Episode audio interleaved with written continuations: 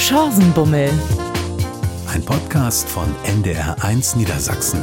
Ich freue mich und ich bin auch ein bisschen aufgeregt, muss ich ganz ehrlich sagen. Heute im Chancenbummel. Entertainer, Zauberkünstler, Moderator, Veranstalter, Bühne, Fernsehen, Radio. Überall ist er zu Hause. Hier ist ta ta ta ta Desimo. Hallo Chance, Dampfrauchblitz, da bin ich. Desimo, da sind wir ja schon mittendrin. Geht ja heute ganz schnell. Woher kommt das? Äh, das ist so ähnlich wie Chance, es ist einfach passiert. ich war halt ein ganz kleines Kind und Zauberer. Äh, mit, was weiß ich, 13 habe ich dann gedacht, ich brauche einen Künstlernamen und habe in einem Buch gefunden, dass ein hannoverscher Zauberkünstler eigentlich äh, Peter Hilton hieß, sich aber Helwin genannt hat, weil er Helmut Winnecke hieß. Irgendwie sowas. Das war die Geschichte. Jedenfalls diese Abkürzung von Helwin, Helmut Winnecke, habe ich bei mir ausprobiert. Detlef Simon, Detzi, der Desimo. Und dabei ist es dann geblieben. Und äh, kennen die Leute dich eigentlich unter deinem normalen Namen überhaupt? Nein, das ist Knut Knobloch, da kennen mich ganz, ganz wenig. Das ist auch geheim. nee, das ist tatsächlich oft die Frage. Äh, wirst du lieber Detlef genannt oder lieber Desimo? Das ist mir eigentlich egal. Ich bin ja beides. Das eine ist halt die Abkürzung und äh, das andere ist der normale Name. Sag, wie du willst. Und dann kommt oft Desimo bei raus, weil man sich das einfach besser merken kann und weil das irgendwie so fluffig weggeht. Steht das eigentlich in deinem Ausweis? Hatte ich mir überlegt, das zu machen, aber es war mir dann irgendwie zu aufwendig, deshalb einen Behördengang zu unternehmen. Also hab's gelassen. Desimo, woher kommst du? Geboren und aufgewachsen und geblieben in Hannover. Also immer schon, oh, bin aber immer wieder auch mal in anderen Städten aktiv gewesen. Ich habe lange in äh, München gearbeitet, in Düsseldorf gearbeitet, also immer, wenn es dann um Radio, Fernsehen ging. Und bin aber dann eben doch Hannover immer sehr treu geblieben, weil das einfach meine Heimat ist. Stadtteil Miesburg, ne? Stadtteil Miesburg und dann mal kurz in Langenhagen und inzwischen in der Innenstadt, ja. Wie ist das, wenn man in Hannover Miesburg aufwächst? Das klingt schlimm, oder? ich weiß, dass da immer ganz viele Bomben gefunden werden. Ja, da war gerade wieder was und Großfeuer, ein ganz schlimmes. Also die haben da gerade wirklich äh, ja was am Dampfen. Das ist nicht so prall. Aber das war eine ganz tolle Kindheit, weil wir sind da im Stadtrand von Miesburg gewesen. Das klingt jetzt wirklich wie das Nirvana, aber das war ganz in der Nähe der Schule mit Fußweg und zum Sportplatz mit Fußweg und zum Schwimmbad mit Fußweg und dann äh, am Waldrand waren wir da, hatten noch Sonnen Sonnenblumenfelder und alles. Das war also wirklich eine richtig gute Kindheit und ganz viele andere Kinder, mit denen wir da Olympische Spiele organisiert haben und äh, im Sandkasten Weitsprung und ich weiß nicht was. Also das war schon toll. Jetzt bist du in Miesburg aufgewachsen und da auch irgendwie zum Zauberer geworden. Ja, das wäre aber, glaube ich, auch überall woanders passiert. Das hat sich einfach über den Zauberkasten ergeben. Irgendwann im Urlaub hatten wir mal Freunde meiner Eltern mit und da konnte einer irgendwie einen Kartentrick und noch einen Streichholztrick und das hat mich total fasziniert und äh, das reichte dann eben schon, die Münze hinterm Ohr vorzuzaubern und ich war fasziniert. Hab dann gerne alles gesehen, wenn es im Fernsehen mal sowas gab, Varieté, Zauberei, irgendwas in der Richtung, da war ich vollkommen begeistert und fand das super. Und dann gab es den ersten Zauberkasten und damit ging es dann los. Den habe ich ernst genommen. Und tatsächlich, 60 Tricks für 6 bis 60 hieß der. Und hab den zu Weihnachten bekommen, auch sofort ausgepackt und sofort geübt. Und das war toll, weil meine Eltern dann gesagt haben, ja, geh mal ruhig in dein Zimmer, üb mal, haben sie ihre Ruhe gehabt dachten sie, weil ich kam ja dann schon eine Stunde später wieder und habe angefangen, die Tricks vorzuführen. Oho, der große Zauberer. Und da müssen Eltern natürlich so tun, als ob das toll ist. Das war total schön.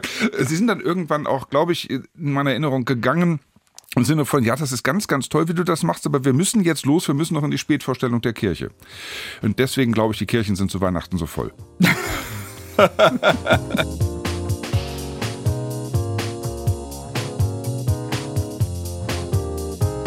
das ist ja für Eltern so eine Sache. Die schenken einem Kind einen Zauberkasten und denken, der beschäftigt sich dann, sie haben ihre Ruhe, du hast das eben gesagt dann erfährt dieses Kind eine Verwandlung im Kinderzimmer und wird tatsächlich komplett zum Zauberer. Damit haben deine Eltern wahrscheinlich nicht gerechnet, oder? Ich auch nicht. Also das ist ja tatsächlich so ein eigenartiges Hobby. Das äh, verschließt sich ja eigentlich eher den Menschen um ihnen dann was Tolles zu bringen. Also du musst ja erstmal üben und dann geheim halten, was eigentlich das Schöne daran ist, um dann äh, eben ranzugehen mit, guck mal, ich kann hier was Tolles, aber wer will sich denn schon reinlegen lassen? Also wo ist eigentlich der Weg, dass Zaubern wirklich unterhaltsam wird und nicht ein reines Rätselspiel?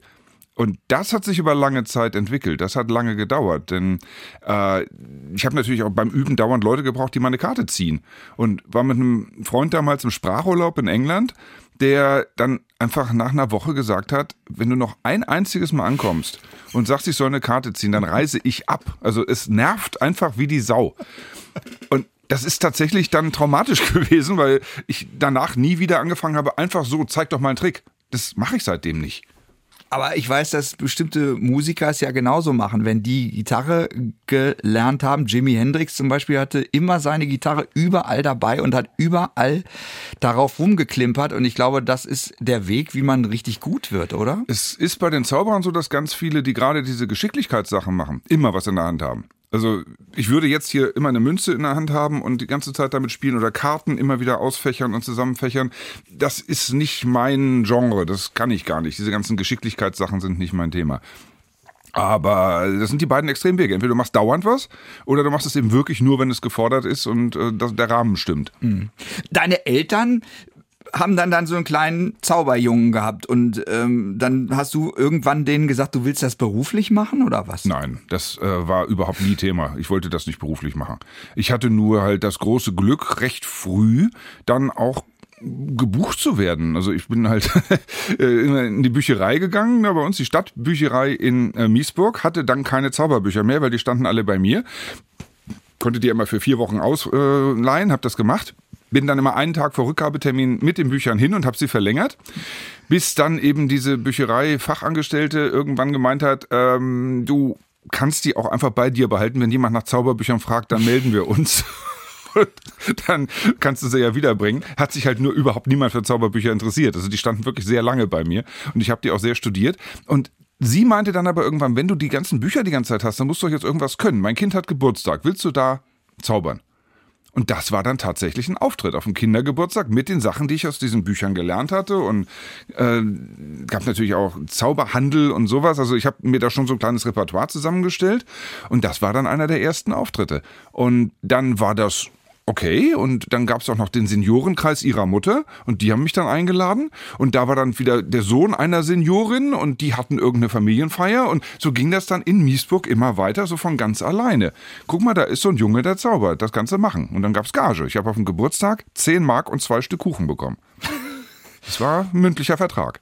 Wann, wann, wann hat es angefangen? Der erste Auftritt öffentlich war 1980. Das heißt also mit 14 gab es den ersten öffentlichen Auftritt. Und das ist schon recht früh. Da gibt es Fotos von, das war in so einem Urlaubsresort, da bin ich hingegangen zum äh, Kindergarten, den die da hatten, und habe gefragt, ob die eine große Zaubershow brauchen.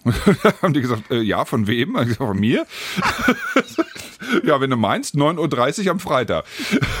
dann haben sie ein Plakat hingehängt, große Zauberschau, 9.30 Uhr am Freitag. Und ich bin da aufgetreten und habe da die Kinder verzaubert mit einem Trick, der heute noch im Repertoire ist tatsächlich.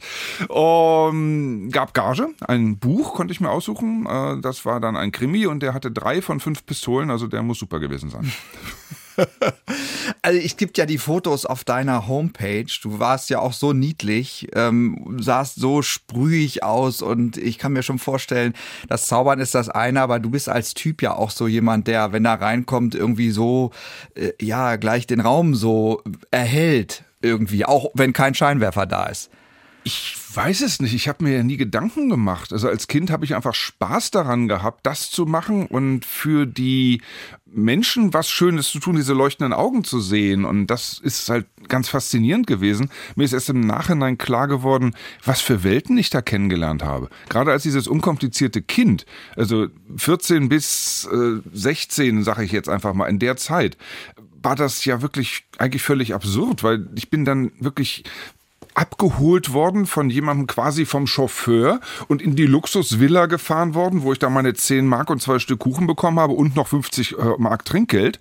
Äh, bitte was? Und dann eben irgendwo im Hochhaus im siebten Stock, wo die Familie sich diese 10 Mark aber sehr genau überlegt hat. Aber da konnte ich dann eben genau das Gleiche wie äh, im anderen Extrem vorführen und verschiedene Generationen erreichen. Und das hat mich sehr geprägt. Das war sehr, sehr schön, diese Bandbreite zu erleben. Und merkt man dann so irgendwann, okay, da ist was drin, da wartet vielleicht eine Chance auf mich? Ich habe wirklich nie darüber nachgedacht, Zauberer zu werden, in Las Vegas zu sein, diese üblichen Träume zu haben. Es gab mal eine Phase, als ich dann später äh, bei deutschen Meisterschaften mitgemacht habe und auch Preise bekommen habe, dass ich dann gedacht habe, was mal toll wäre, wäre in sowas wie dem Zirkus Roncalli mal in der Manege zu stehen. Das fand ich mal super. Das war in der Zeit, als Pick da gerade äh, groß war, da war so ein Traum. Oder ich habe an der Küste als ganz kleines Kind äh, mal in einem Zirkus tatsächlich Charlie Borra gesehen, wo ich jetzt hinterher irgendwann viele Jahre später gelernt habe, dass der das gewesen sein muss und eine echte Legende. Ein Zauberer und Taschendieb mit einer unglaublichen Performance und vor allem Persönlichkeit. Das waren so prägende Sachen, aber es war nie der Traum, äh, Zauberer zu werden. Ich wollte eigentlich Journalist werden tatsächlich. Denn du hast ja deine Ausbildung bei Radio FFN gemacht, ne? Ich habe erstmal eine ganze Menge Praktika bei Zeitungen gemacht und bin dann bei Radio FFN gelandet. Und dann bist du auch ja vom Radio zum Fernsehen auch irgendwann gekommen. Das hat auch noch funktioniert. Auch das hat sich einfach ergeben. Also es gab immer so Momente, die zufällig schön waren. Also da war irgendwo tatsächlich eine Firma, die mich angerufen hat. So eine Castingfirma. Produktionsfirma, die äh, gesagt haben, wir suchen so äh, junge Moderatoren und du äh, bist da uns empfohlen worden und wir haben mal so ein bisschen geguckt und äh, scheinst da ja der Richtige zu sein, komm doch mal zum Casting. Dann bin ich nach München gefahren und habe erst hinterher erfahren, dass das wohl so 600 Leute waren, die insgesamt da in der großen Auswahl waren. Und ich fand das relativ doof, was sie da gemacht haben. Und habe das dann auch nicht ganz ernst genommen. Und dementsprechend auch moderiert. Also das war wohl ein bisschen doppelbödig, das Ganze. Und genau das war aber das, was dann den damaligen Programmdirektor oder äh, Chef-Entertainer von Sat1 begeistert hat. Stefan Fuchs, der dann gesagt hat, den will ich. Also einfach keine Fragen mehr. Das ist es. Und das ist natürlich ein ja, irres Pfund gewesen. Ich dachte, jetzt habe ich es geschafft, jetzt bin ich eine ganz große Nummer. Und dann äh, ist es aber auch eine interessante Erfahrung zu merken, wie man dann wieder die Leiter runterfällt. Also der Erfolg war halt nur kurzzeitig äh, in der Größenordnung. Ja, aber runtergefallen bist du ja eigentlich nie, sondern du hast immer, eigentlich bist ja immer bei dir geblieben und hast deine Sachen immer gemacht, die du gerne auch machen wolltest, oder? Tatsächlich ist das aber auch ein bisschen im Zusammenhang damit gewesen, dass eben diese Sat1-Sendung damals so war, du warst der Wichtigste, du warst in der Primetime, du hast die teuerste Produktion des Jahres moderiert und dementsprechend war das äh, eingeladen auf einem prominenten Tisch vom Filmball und irgendwie solche Sachen. Das, da drehst du schon ein bisschen am Rad und das hat mich schon ein bisschen überfordert. Ich hatte ja auch niemanden, der mich berät. Ich hatte auch kein Management oder irgendwie was und es ist immer alles nur, ah, toll, super, klasse gewesen und, und dann gab es die Sendung nicht mehr und dann war ich halt auch weg.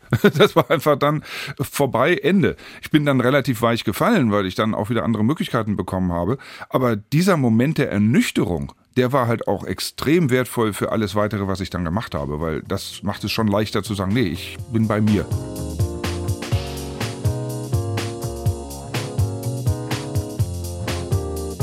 Zauberer sein. Also du äh, bist wirklich jemand, der sein Handwerk auch wirklich kann. Wenn man in diese Klasse aufsteigen will, was muss man denn da machen? Wer, wer war dein Lehrer? Dann. Ach, das Leben war mein Lehrer. es war tatsächlich eine ganz tolle Schule früh so unglaublich viel unterwegs gewesen zu sein, auf Geburtstagen, auf Privatfeiern, auf kleinen Firmenfeiern, also auf ganz, ganz unterschiedlichen Anlässen. Und da gelernt zu haben, wie einfach die Basics funktionieren. Also wie kriege ich die Leute? Das ist Learning by Doing gewesen. Es gab da äh, durchaus ein Lehrer in der Form nicht, aber ein Zauberer in Hannover, das war witzigerweise der, der das Buch geschrieben hat, aus dem ich den Künstlernamen äh, dann abgeleitet habe. Das war Kurt Hufenbach der zu der Zeit auch stellvertretender Vorsitzender des Magischen Zirkels von Deutschland, MZVD, gewesen ist, den ich angerufen habe. Mein Vater hat damals gesagt, ruf den mal an. Ich hatte ein bisschen Angst, den großen Zauberer anzurufen. Da dachte ich so, was soll ich denn dem sagen? Und der war total nett, hat mich dann eingeladen zu einer Veranstaltung, da konnte ich dann gucken und dann kam er tatsächlich zu einer Veranstaltung, bei der ich war. Und hat mich danach rund gemacht, weil meine Seidentücher nicht gebügelt waren. und das war natürlich schon heftig. Da musste ich erstmal schlucken und hat mir wirklich ein paar tolle Hinweise gegeben. Und es gab so ein paar von den Zauberern. Das ist das Schöne in der Zauberszene, dass die Konkurrenz gar nicht so sehr da ist, sondern dass es eher ist, der Markt ist groß genug. Bei denen, die es ernst meinen, jedenfalls, äh, gibt es dann eher positiven Austausch und ein, äh, kannst du doch das mal versuchen du hast eben schon gesagt, jeder hält natürlich seine Zaubertricks geheim. So, jetzt, wenn du neue Zaubertricks dir organisierst, äh, denkst du dir die dann selber aus oder uh, krieg, gibt's die irgendwo? Du hast mal erzählt, es gibt eine Messe oder sowas? Es gibt einen relativ großen Markt tatsächlich, also so Fachmarkt, also Fachmessen und auch Fachhändler, die Requisiten einkaufen und dann eben wieder verticken. Es gibt viele Zauberkünstler, die gar nicht auftreten, sich aber tolle Sachen ausdenken und die dann eben verkaufen. Und jetzt ist die Frage, wie exklusiv ist das? Also es gibt dann Massenartikel, wo dann eben kleine optische Illusionen bei rauskommen. Es gibt aber dann eben auch ganz exklusive Sachen, die dann nur ein paar Leute haben. Und äh, bei mir ist es immer so, dass ich auf der einen Seite natürlich immer so Trüffelschwein ähnlich suche, wo ist was, was interessant sein könnte. Oft ist es nur eine Idee und daraus kann ich dann was weiterspinnen und was für mich draus machen. Also der Ehrgeiz ist schon, dass äh, alles, was ich da auf der Bühne zeige, kein Standard ist, sondern schon dann den Anführungszeichen so Desimo-Touch hat. Dass man aber einfach merkt, das ist so typisch. Aber gibt's auch Sachen, die man also wirklich kauft, also die Ja. man äh, Ist wie bei Noten oder wie beim Musikinstrument. Also du kannst ja Musik nicht spielen, wenn du dir nicht ein Instrument gekauft hast. Und so kriegst du halt auch Zauberseile äh, und Zauberkarten und Zauberschnickschnack alles äh, zu kaufen, klar. Und äh, natürlich gibt's dann eben die Kreativen, die äh, heißen dann eben in der Musik von mir aus Beethoven. Und dann spielst du das erstmal, bis du irgendwas eigenes machst. Und wenn du jetzt, nehmen wir mal an, es gibt jemanden, der hat einen Zaubertrick entwickelt und hat auch ein Seil dazu oder irgendwas. Ich, ist das teuer, einen Zaubertrick zu kaufen? Es ist völlig absurd. Es äh, geht wirklich von kostet so gut wie nix bis Tausende von Euro. Also kommt wirklich drauf an, was es ist. Und natürlich gibt's auch hochgradig technischen Kram, mit dem man sich abgeben kann, aber ja auch nicht unbedingt muss. Und es ist schon gut, Bücher zu kaufen, Fachbücher. Und da dann erstmal zu gucken, was sind die Basics und sich selber was dazu auszudenken. Also wirklich äh, erstmal zu durchdringen, was steckt da eigentlich hinter. Und nicht, wie es jetzt inzwischen ja natürlich ganz üblich ist, auf Videotutorials dann einmal kurz zu sehen, ah, das kann ich so nachmachen, aber dann fehlt mir das Umfeld. Also was kann ich noch machen? Und äh, es ist gerade eine Riesenwelle an äh, jüngeren Zauberern, die kommen über so Geschicklichkeitskartenkniffe und so weiter, weil sie das im YouTube gelernt haben. Äh, Das bedeutet aber ja noch lange nicht, dass sie dann auf der Bühne bestehen. Und eben den Kontakt haben sie ja nicht. Also das fehlt dann diese äh, Live-Geschichte und die Geschichte hinter dem, was sie da machen. In Büchern lernst du dann halt, warum das wann entstanden ist und äh, wovon das abgeleitet ist. Und äh, einfach so ein bisschen Basics, die tun dann schon ganz gut auf Dauer.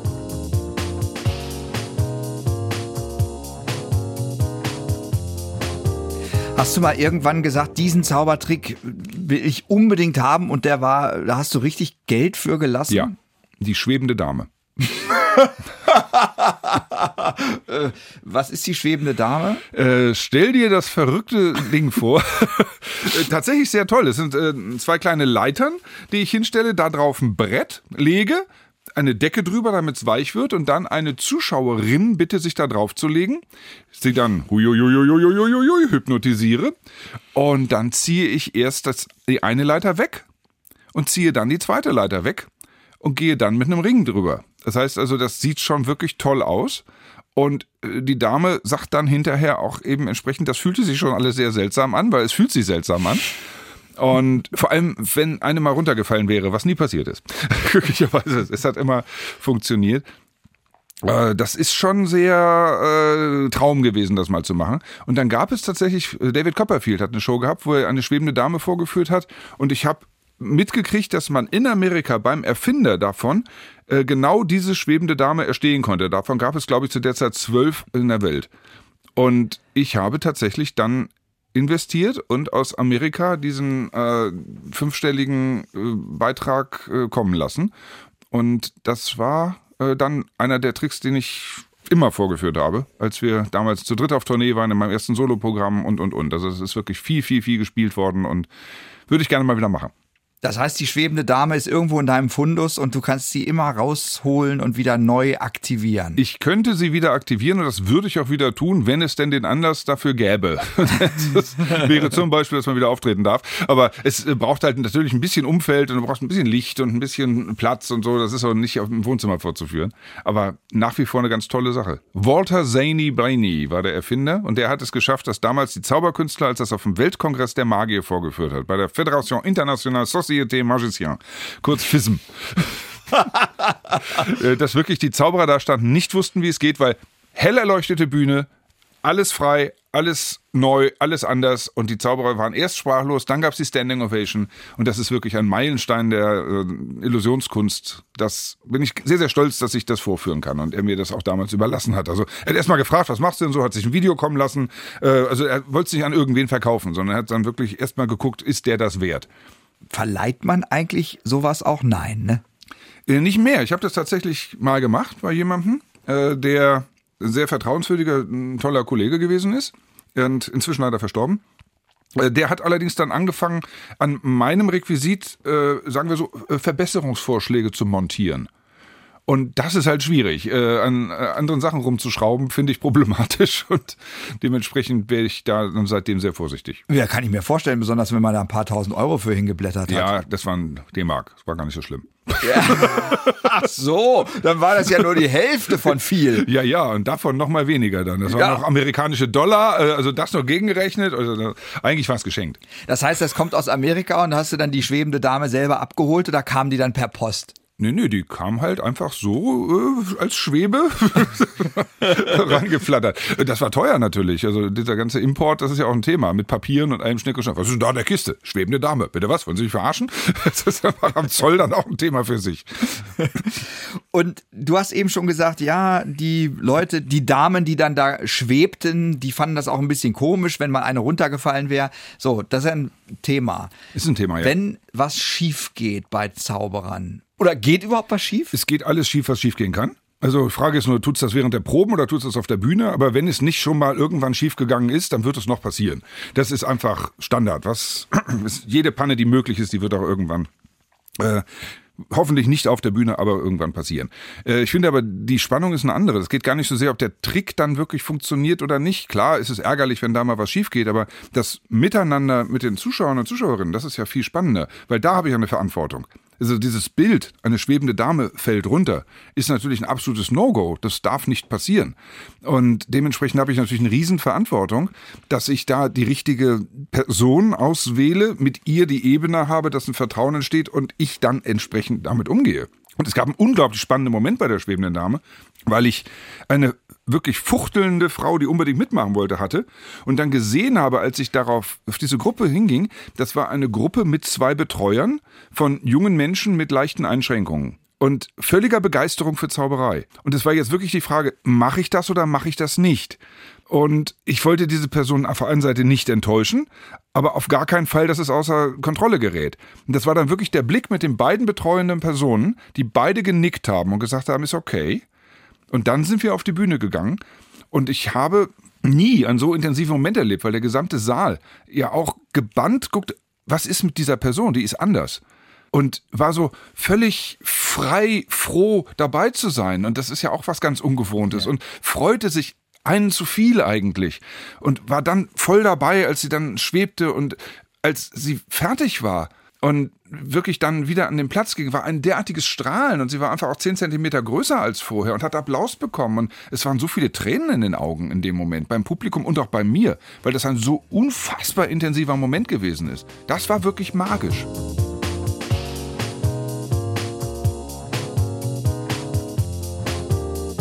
will noch mal zurückkommen auf einen Fehler, wenn irgendwas wirklich richtig schief geht.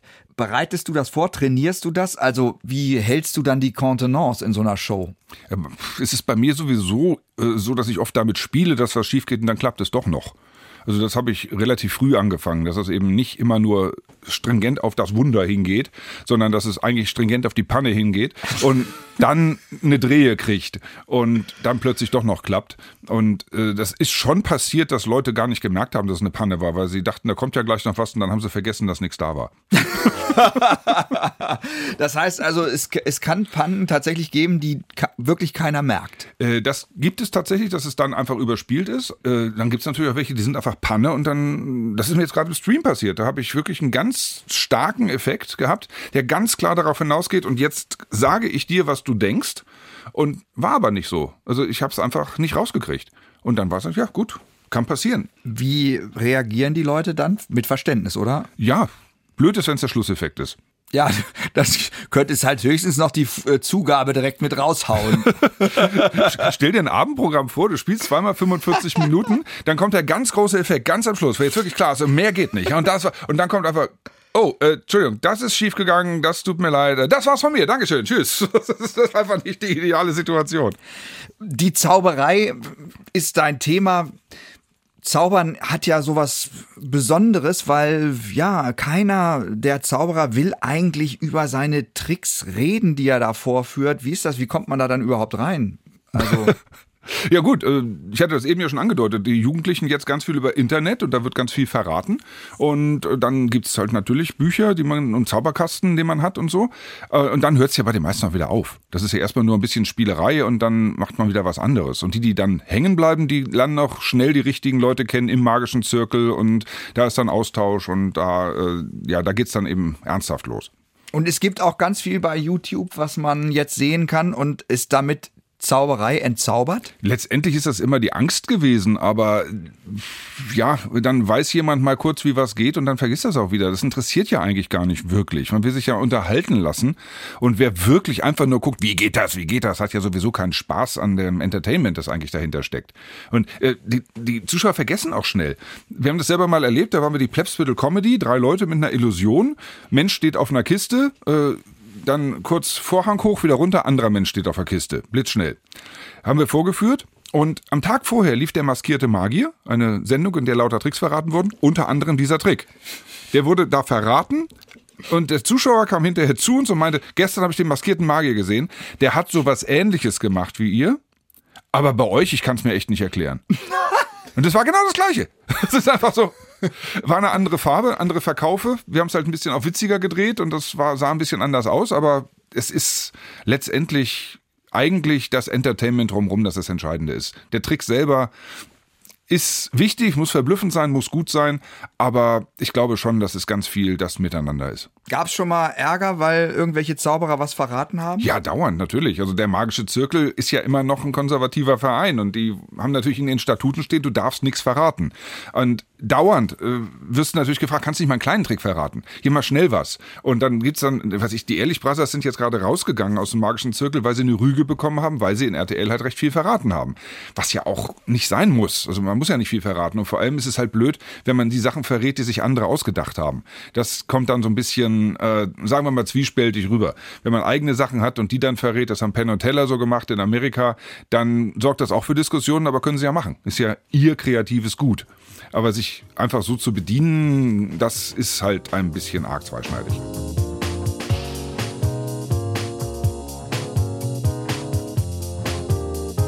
Desimos Spezialclub, das ist dein Club in Hannover-Linden. Das ist ja sozusagen die große andere Seite. Einerseits bist du selber Entertainer, aber auf der anderen Seite bist du ähm, gerade hier in Hannover, Niedersachsen, auch in Deutschland ein ganz wichtiger Veranstalter, der überall bekannt ist. Desimo Spezialclub, erklär, was ist das für ein Club? Das ist einfach auch so passiert. Es ist immer so viel passiert. Der Quatsch Comedy Club äh, war damals in Hamburg und zwar für viele, viele Jahre.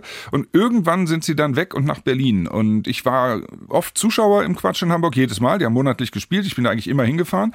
War dann auch irgendwann engagiert und habe da gespielt und habe, äh, als sie weggegangen sind, gefragt, äh, was ist denn jetzt mit dem schönen Konzept? Äh, kann ich das übernehmen für Hannover? Weil wir hier das wunderschöne Apollo-Kino haben und das ein idealer Rahmen wäre für eine solche Show. Und dann hat der Quatsch gesagt, äh, Renate Berger, Thomas Hermanns, äh, ja, kannst du machen, ist ja lustig. Gibt ja so ein paar andere Comedy-Shows jetzt, aber du bist der Erste, der fragt, ob er das Konzept klauen darf. Also gerne, mach das. Und dann habe ich diese Überraschungsshow gemacht und niemand in Hannover wusste, wer kommt. Es war trotzdem ausverkauft. Äh, weil wir offene Türen eingerannt haben. Wie was ein Comedy Club im Apollo? Toll. Jede Zeitung hat es unterstützt. Und wir waren, ich sag mal, zwei, drei Wochen vorher tatsächlich ausverkauft und haben dann gewagt, eine Afterwork-Show um 17.30 Uhr anzubieten. Und sogar die war dann zur Premiere ausverkauft. Und das war völlig irre. Also aus dem Stand heraus haben wir dann da eine tolle Show mm, geliefert und da war Dietmar Wischmeier mit dabei als Überraschungsgast. Der hat uns da enorm angeschoben und uns auch den Clubnamen, letztendlich war er es, der den erfunden hat, Denn ich habe überlegt, sag mal, äh, wie machen wir denn das? Äh, wie nennen wir das denn? Erste Hannoversche Spaßgesellschaft, Haha Hannover. Oder wie nennen wir das Ding denn? Und er meinte, alles Quatsch. Nennen das einfach Desimus Spezialclub. Das können wir machen. Es gibt doch das Bier, Lindener Spezial. Woraufhin, ja, die können das doch sponsoren. Und dann gab es einen Termin tatsächlich bei damals der Gildebrauerei. Die waren am Anfang Sponsor. Und dann war Herrenhäuser so nett, und jetzt ist die Herrenhäuser Brauerei unser Sponsor mit dem Hauptsponsor HTP zusammen. Also wir haben immer sehr viel äh, Unterstützung erfahren, glücklicherweise. Und die bleiben uns auch treu, Herrenhäuser und HTP, mit äh, der Krise jetzt, also sind immer noch an unserer Seite. Da sind tolle Künstler. Wer ist da so aufgetreten? Wen habt ihr da? Äh, viele, viele, viele. Also das ist schon viel durchgelaufen. Wir sind ein bisschen stolz darauf, äh, wie es angefangen hat mit Sascha Grammel, der nun inzwischen ja in der A-Klasse ist als Bauchredner, Entertainer und der eben bei uns im Club das erste Mal im T-Shirt aufgetreten ist. Er hatte sonst immer äh, seinen Anzug an und äh, kam halt auch viel aus der Gala. Der hat viel auch für Industrie gearbeitet als Bauchredner. Und äh, dann war er in dem Club und sagte, ha Mensch, die ganzen Comedians sind immer in Jeans und mit T-Shirt da und ich hier in meinem Anzug. Und dann habe ich ihm halt auch gesagt, mach doch beim T-Shirt, probier's doch einfach mal aus, wie es sich anfühlt. Und dann äh, hat er das gemacht und meinte, das ist ja irre, also das ist ja freier. So irgendwie. und äh, dazu ist der Club natürlich dann noch da. Da kannst du ja auch Sachen ausprobieren und einfach mal gucken, was geht. Und äh, dann ja, haben wir ihn begleiten können in seiner Karriere. Also er hat dann das erste Abendprogramm bei uns im Apollo tatsächlich gespielt und kam da mit vier Leuten und einem Truck und allem möglichen Kram. Hat das alles aufgebaut, ein riesen Bühnenbild, das dann auch in seinem ersten Video tatsächlich zu sehen war. Und dann ging es über die Station und es geht in Hannover ja sehr toll. Eine Stufe größer im Pavillon hat er dann gespielt, dann war er im Theater am EGI und jetzt haben wir ihn immer in der äh, Sporthalle der weiß gar nicht, welcher Werbeträger da jetzt hinter ist. Also es ist jedenfalls die Sporthalle Hannover und da ist er jetzt äh, eigentlich geplant für Januar. Das ist schon der Nachholtermin für den Januar letzten Jahres, was schon der Nachholtermin für den Oktober davor gewesen ist.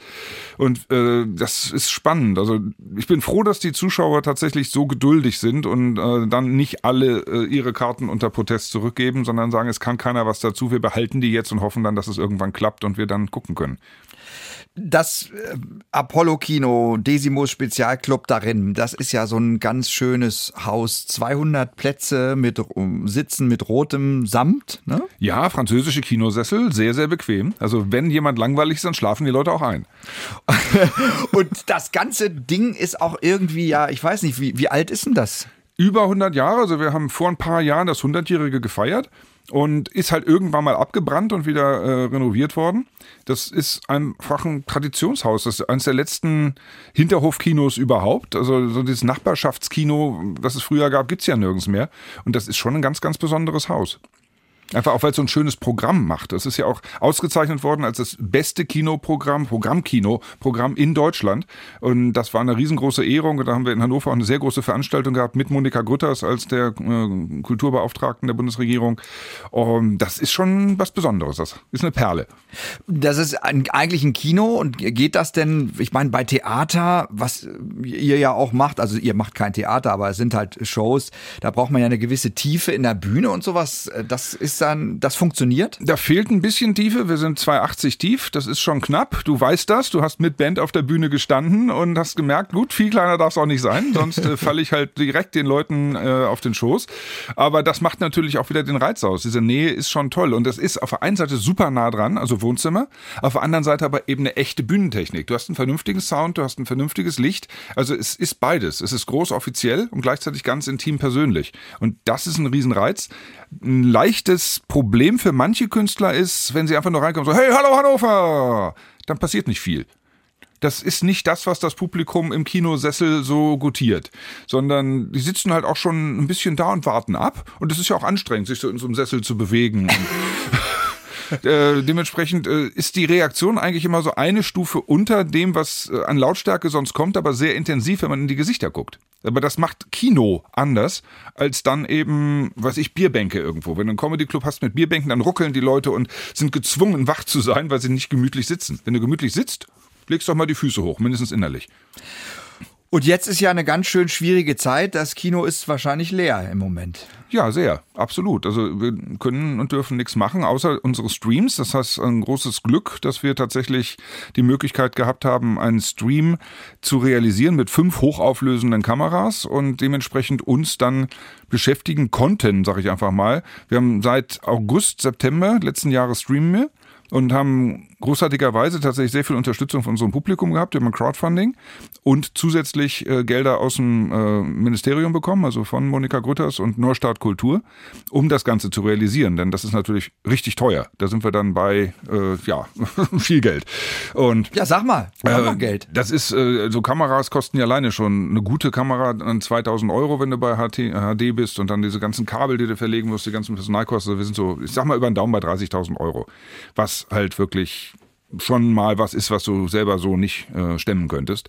Und haben ganz regelmäßig gesendet, zunehmend auch jetzt mehr, hatten eigentlich wöchentlich äh, Programm in den letzten äh, Wochen. Aber merken, die Leute werden langsam Zoom-müde und es wird weniger. Jetzt mit Frühling und so weiter, die, es ist ein riesiges Angebot und wir sind halt ein Zahlportal. Man muss halt Eintritt bezahlen, weil ich finde, man darf das nicht verschleudern. Aber es gibt halt sehr, sehr viele umsonst Alternativen und äh, das ist dann schon ein bisschen schwierig. Ist ein Stream von der Menge der Leute vergleichbar mit einem Live-Abend?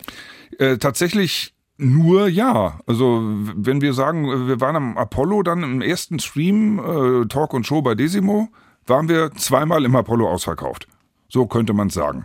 Also das war dann der Erfolg und wurde dann jetzt die letzten Male doch so ein bisschen kippelig.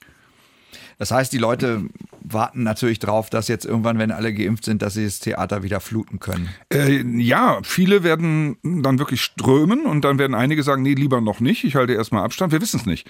Wir können ja da nur so, ja, aktiv abwarten eigentlich und hoffen, dass die Leute dann nicht verlernt haben, auszugehen. Denn äh, das ist einfach eine lange, lange Zeit. Und ich weiß es nicht, also wie viele werden kommen? Wie viel dürfen wir reinlassen? Wenn es im 200-Leute-Haus Apollo 50 sind mit Abstand, dann kannst du ja nicht wirtschaftlich arbeiten. Wie hält man sich überhaupt so über Wasser in dieser Zeit? Das ist jetzt über ein Jahr und äh, ja, du konntest zwischendurch mal ein paar Leute wieder bespielen, aber im Grunde war ja nix. Es war sehr, sehr wenig, ja. Also ich hatte nochmal so als Solo-Künstler ein bisschen Moderation, die als Stream gelaufen ist äh, zwischendurch, aber als Club sind wir dann halt dicht und äh, haben allerdings dann tatsächlich auch äh, November- und Dezemberhilfe bekommen, dass wir uns also über Wasser halten können. Und meine Mitarbeiterin hat Kurzarbeit, also von daher sind sind wir alle noch äh, so in dem Bereich, wenn wir was machen und uh, nur wenig Minus oder fast eine Null erreichen, dann ist alles okay und das halten wir eine Weile durch. Also ich bin sehr, sehr optimistisch, dass das jetzt auch äh, in der schwierigen Phase, wenn sich alles äh, in großer Konkurrenz bewegt, also wenn wir wieder dürfen, dann passiert ja alles gleichzeitig. Die Leute haben noch ihre Tickets, wer kauft neue oder haben sie einfach nur alles, was sie noch haben, was sie absitzen? Also normal ist es ja dann vielleicht wieder im Herbst 22, Frühjahr 23. Und ich glaube schon, dass wir bis dahin ganz gut durchhalten können. Das ist ja super, weil ich meine, dein Partner betreibt das Kino ja. und ähm, das heißt, äh, ja, da fehlt ja dann auch nochmal die Kohle. Ja, ja, natürlich. Also das ist einfach, äh, sagen wir, ohne Hilfen wäre es sehr, sehr äh, unmöglich. Schlicht und einfach ganz unmöglich. Mhm.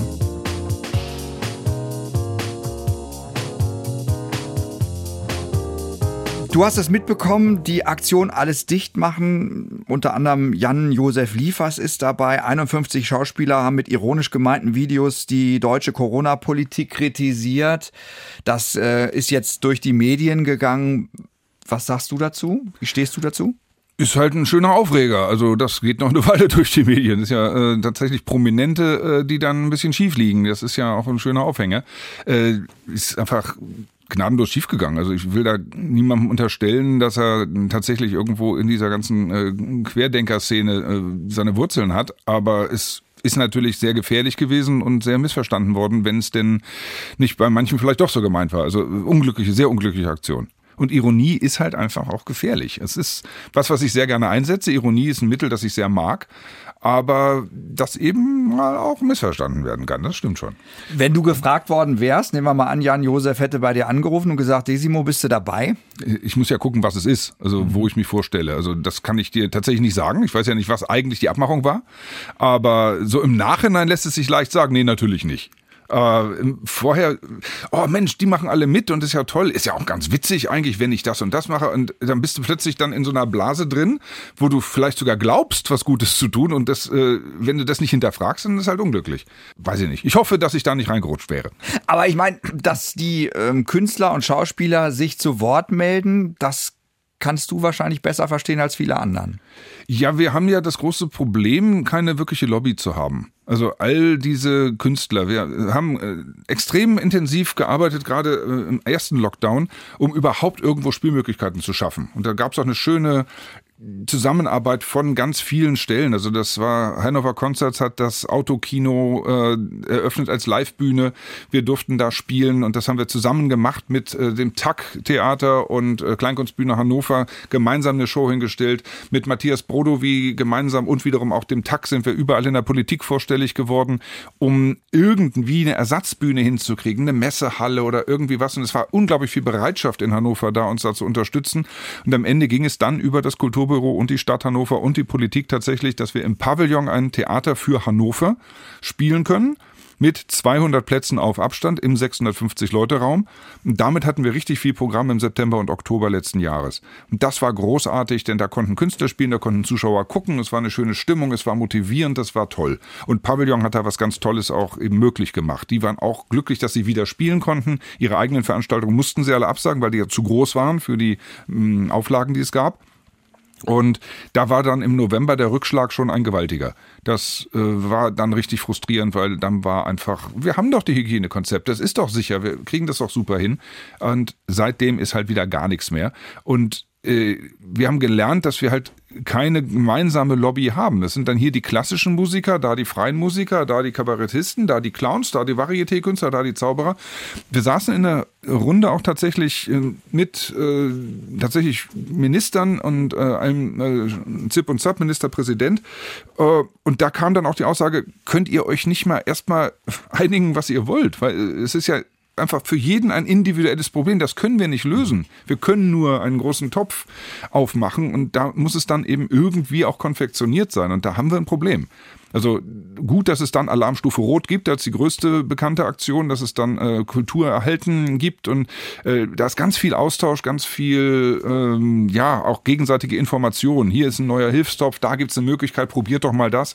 Äh, das ist gut, dass es äh, tatsächlich Solidarität gibt, aber es fallen einfach viele durchs Raster. Es ist ganz, ganz äh, heftig. Sebastian Schneu hatte, ein Kollege aus Hamburg, Kabarettist, mal rumgefragt bei Kollegen, was macht ihr jetzt, um zu überleben? Was ist euer Job?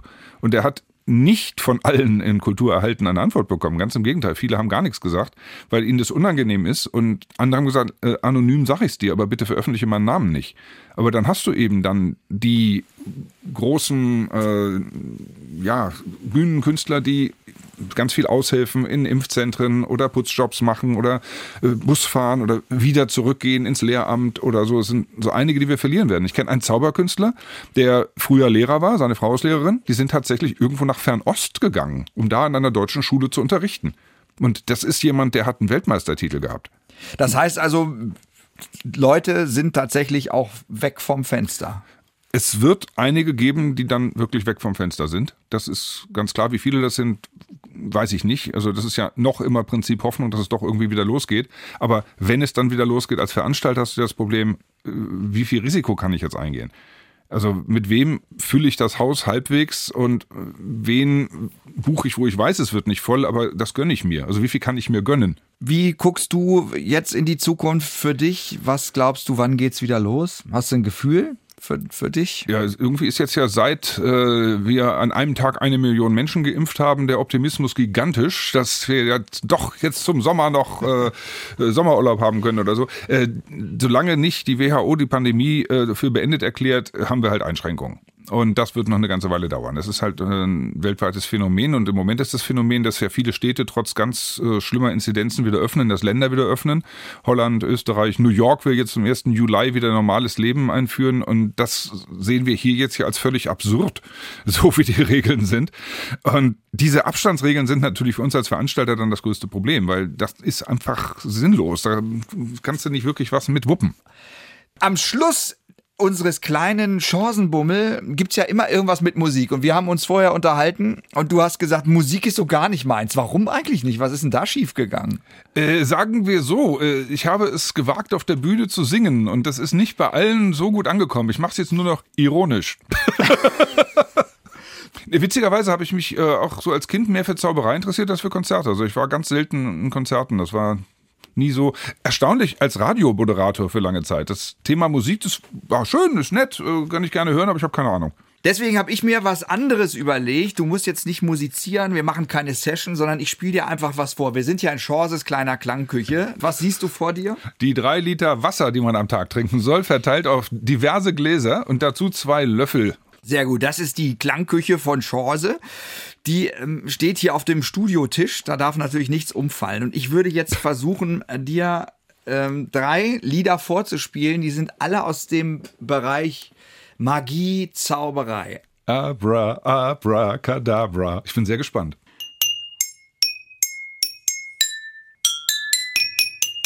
Das war's.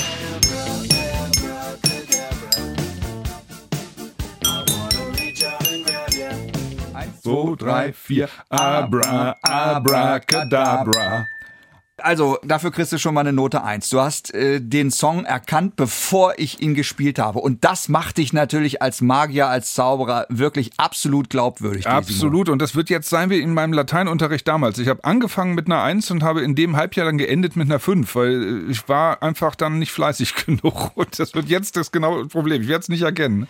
Du wirst den nächsten Song erraten, der im Titel mit Zauberei zu tun hat. Hör genau hin, Desimo. Was hörst du? Welcher Zaubertitel ist es?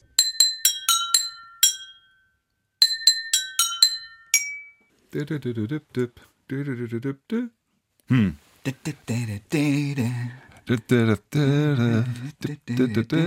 Großer Künstler, große Band. Sänger ist auch schon gestorben. Große Pose. Ich Ah, ja, ja, ja, ja, ja, natürlich, ja. Ja, ja, ja, ich, ich weiß genau, äh, welche Band das ist. Es ist natürlich dann Queen, It's a Kind of Magic. Ah, wenn man es weiß, hört man es auch sofort. It's a kind of magic. It's a kind of magic. Ja. Du bist fast ungestützt drauf gekommen, würde ich sagen. Naja, fast. Komm, einen haben wir noch. Einen haben wir noch. Aller guten Dinge sind drei. Was ist das für ein Lied, was mit Zauberei oder Magie, Achtung, Magie, Desimo, zu tun hat.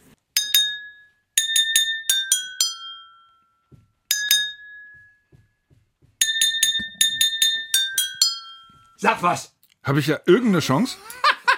Es war sehr schön, dich konzentriert die Gläser beklöppeln zu sehen. ich gebe dir einen Tipp. Eine britische Band. Vier Leute. Gut, das sind dann die Beatles. genau das sind sie. Und der Song ist es.